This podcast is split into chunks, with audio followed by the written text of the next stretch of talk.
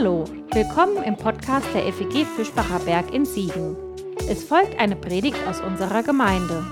Wenn du uns kennenlernen willst, besuch uns gerne online unter fegfischbacherberg.de. Jetzt wünschen wir dir eine gute Zeit mit unserem Podcast.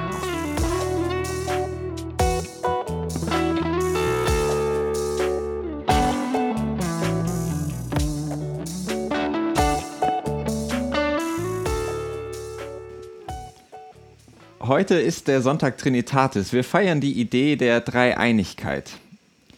Der eine Gott in drei, ja was eigentlich? Personen, Gestalten, Seinsweisen, Hypostasen über die Begriffe streiten die Gelehrten und das seit Jahrhunderten. Vater, Sohn und Geist nennen wir sie. Manchmal wohl ohne so ganz genau zu wissen, was wir damit eigentlich meinen, wenn wir das sagen.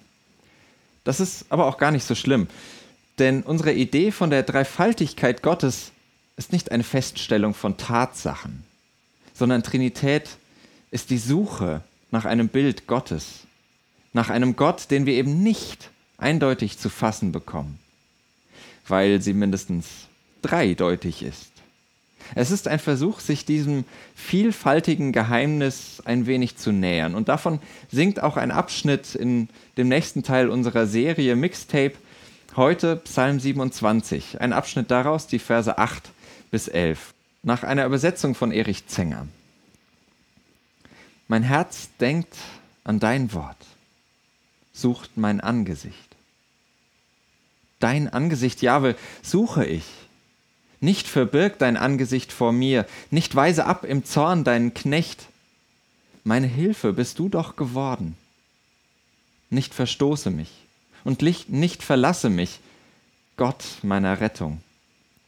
Denn mein Vater und meine Mutter haben mich verlassen, doch Jahwe wird mich aufnehmen. Lehre mich, Jahwe, deinen Weg und führe mich auf gerade Bahn. Vorneweg, dieser Psalm ist natürlich nicht trinitarisch. Es ist ein jüdischer Text und für den ist die Idee der Dreieinigkeit, sagen wir mal, schwierig. Was ich nun versuche, ist, dieses Lied mit der Melodie der Trinität zusammenklingen zu lassen. Sozusagen ein Mash-up, ein echtes, richtiges Mixtape eben.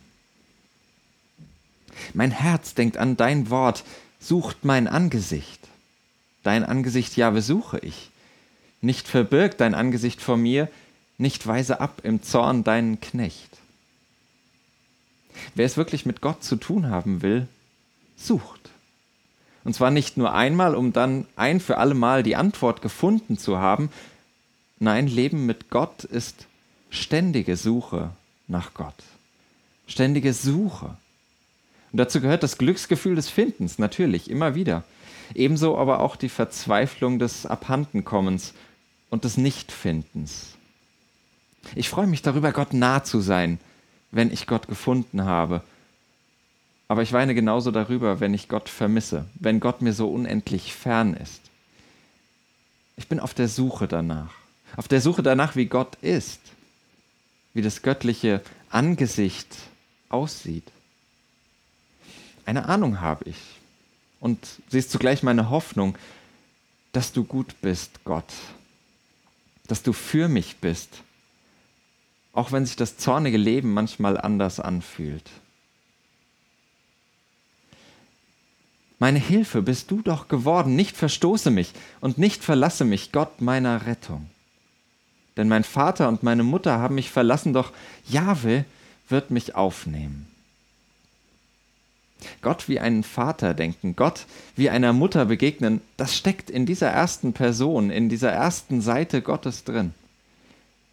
Und sie erzählt davon, was zwischen Gott und mir passiert.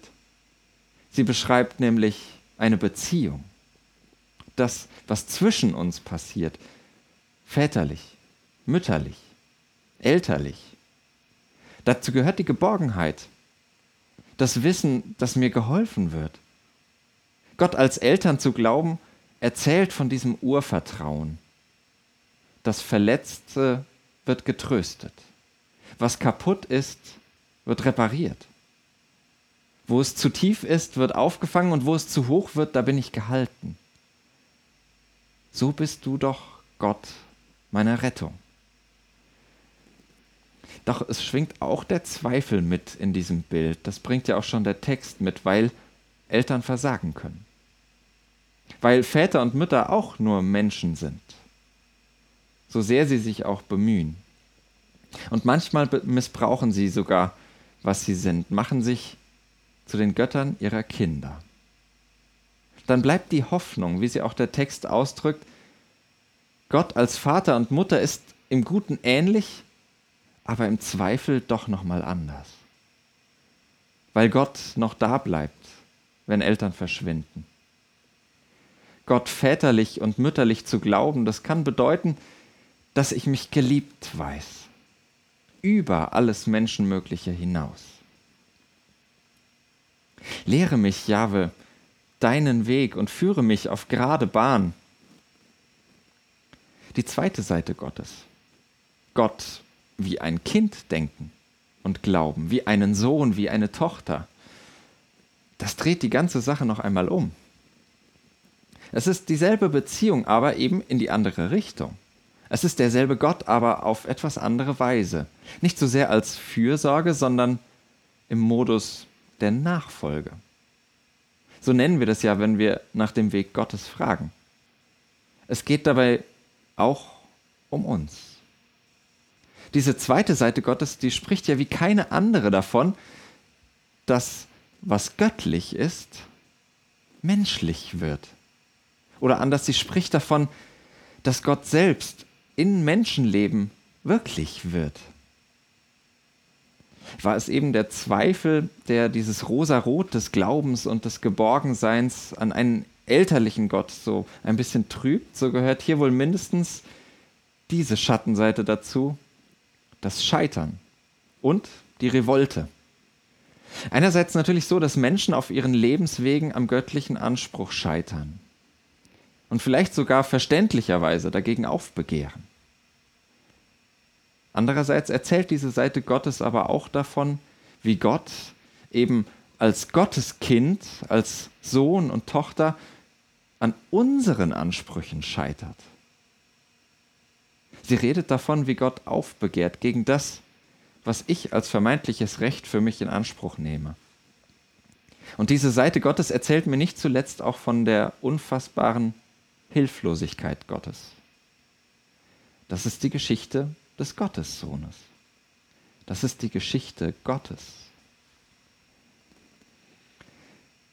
Zwei Seiten Gottes, elterlich und kindlich, natürlich nicht durcherklärt, sondern nur ein bisschen angedeutet, um eure religiöse Fantasie anzuregen, fehlt noch die dritte Seite, die wir Geist nennen. Hm. Im Text finde ich sie nicht so leicht. Wobei, irgendwie ja doch.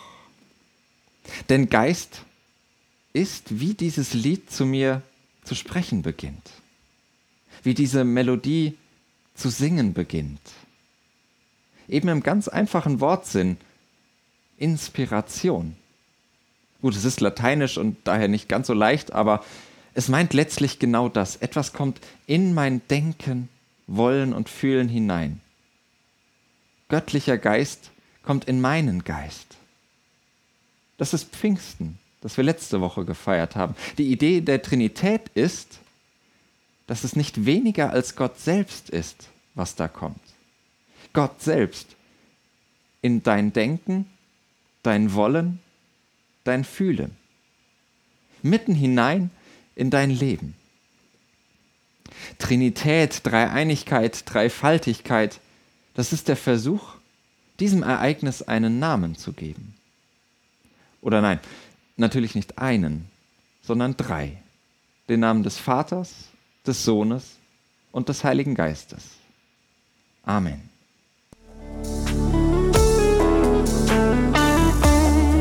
Das war's für heute.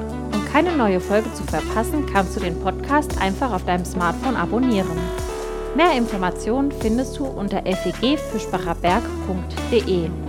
Wenn es dir gefallen hat, lass uns gerne einen Kommentar oder eine Bewertung da und sag es weiter. Tschüss und vielleicht bis zum nächsten Mal.